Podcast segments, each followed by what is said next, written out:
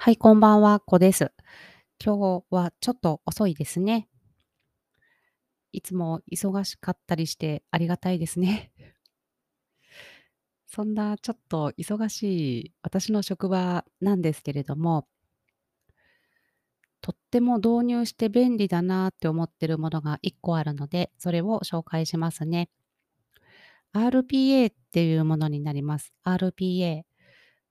RPA ってご存知ですか？これはですね、なんだったっけ？あ、あ、そうそう。 Robotic Process Automation の略なんですね。これはですね、うん、事務作業、パソコンを使った作業のルーチンワークとか、そういったものを、その RPA で覚えてもらって、で、動いてもらうっていうロボみたいな、そういうツールになりますね。これが入ってからもう半年以上経つんですけど、私の業務はだいぶ減りましたね。どんどんこの、もともと ちょっとあの、単純なルーチンワークが多かったっていうのもあるんですけど、なので、覚えさせやすいというか、移行しやすいもの、業務が多かったっていうのもあるんですけど、それですごく助かってます。これがすごく便利で、例えば、決まった曜日にどこかのサイトにデータを取りに行って、で、それを取り込んで、社内のシステムにインポートするとか、そうですね、システムの中から決まった書式を作って、ファックスを送るとか、集計を取ったデータをあ、そう、集計データとかも作れるんですよね、Excel とかの。そういうものを決まった人に定期的にメールで送るとか、そういった結構複雑なこともできます。で、これがとても便利でどんどんいろんな自分のことを RPA にやってもらいたいって 思って、もうシステム担当さんにいろいろ会うたびお願いをしているタイプなんですけど、この RPA、業務的にすごく効率が良くなったりとか、あとヒューマンエラーが減ったりとか、いいことがいっぱいあるんですよね。パソコン作業じゃないとちょっとダメなんですけど。これですごく助かったっていうこともあるんですけど、私にとってはもっと良かったなって思うことがあって、それはですね、自分のしている業務を RPA に覚えてもらいたいっていう時に、説明をしたり、録画をするんですよね。私の会社で導入している RPA は、こうモニター上のボタンだったり、押す場所っていうのを座標でこう覚えて、録画で覚えたり、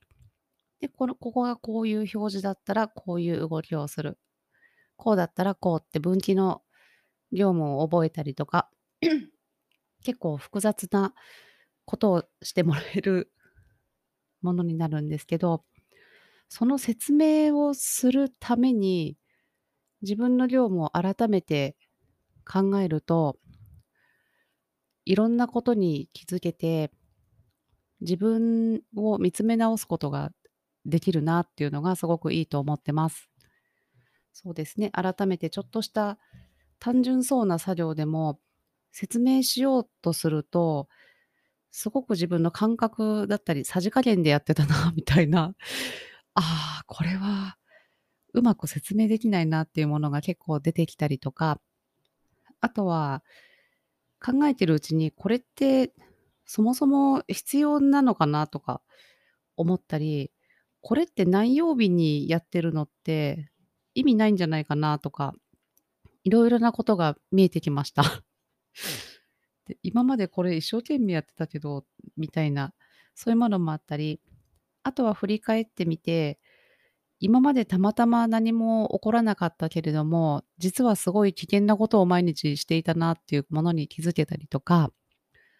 すごく楽しいですね。なのでこれは、普通の会社でもそうですし、個人でお仕事してる人そうですね。やっぱり個人で副業してる人とか、昼間私みたいにサラリーマンをしてる人とかでにはすごくいいんじゃないかなって思います。自分が労働してる間に RPA に、例えば平日の昼間にどこかのサイトに行って、売れ筋ランキングをのデータを定期的に取ってもらうとかそうですね。定期的にメールを送るとか、あとはそうですね、SNS 発信をするとか、こう、あの、ボットでつぶやくとかもあるんですけど、あれって結構 ちゃんと見ると、あ、ボットかみたいな風になると思うんですけど、RPA を使えばそういった風にはならないですよね。普通に送ってるっていう風になると思います。ちょっとこれがいいのか悪いのか わからないんですけど、あと見てない時にいろんな作業が進んでいるっていうのは、すごくちょっと不安にもなるかもしれないので、いろいろ少しずつ徐々にやってみたら楽しいかと思います。ちなみにこの RPA ってまだ日本では、アメリカとかでは結構長いみたいなんですけど、日本国内ではそんなにまだ流行ってないというか、一般的にはなっていないみたいで、なので、その RPA の種類だったり、会社さんだったりで、結構当たり外れっていうと良くないんですけど、癖があると思うんですよね。なので、何社か、あの、無料で1週間使えますとか、そういったこととかやってるので、ちょっと調べてみて、忙しい人はやってみてもいいかと思います。そんな RPA の話でした。これそうですね。最初私これ導入する前に説明を聞いたときに、ああ、やることなくなっちゃうかもしれない。私の仕事がなくなっちゃうとかちょっと思ったけど、そんなことはなかったです。違う仕事が増えたりしてます。はい。なので、あの、ちょっとそういう導入されたら私困っちゃうわ、心配っていう人も、あの、大丈夫ですので安心してください。そうですね。人間じゃないとできないことって結構あるんだなってやっぱり改めて思いますね。はい。今日はそんな感じです。ちょっともう喉がカサカサですみません。空気清浄機もすごいガンガン動いちゃってるんですけど、もうすいません。今日はそこれこの辺で失礼します。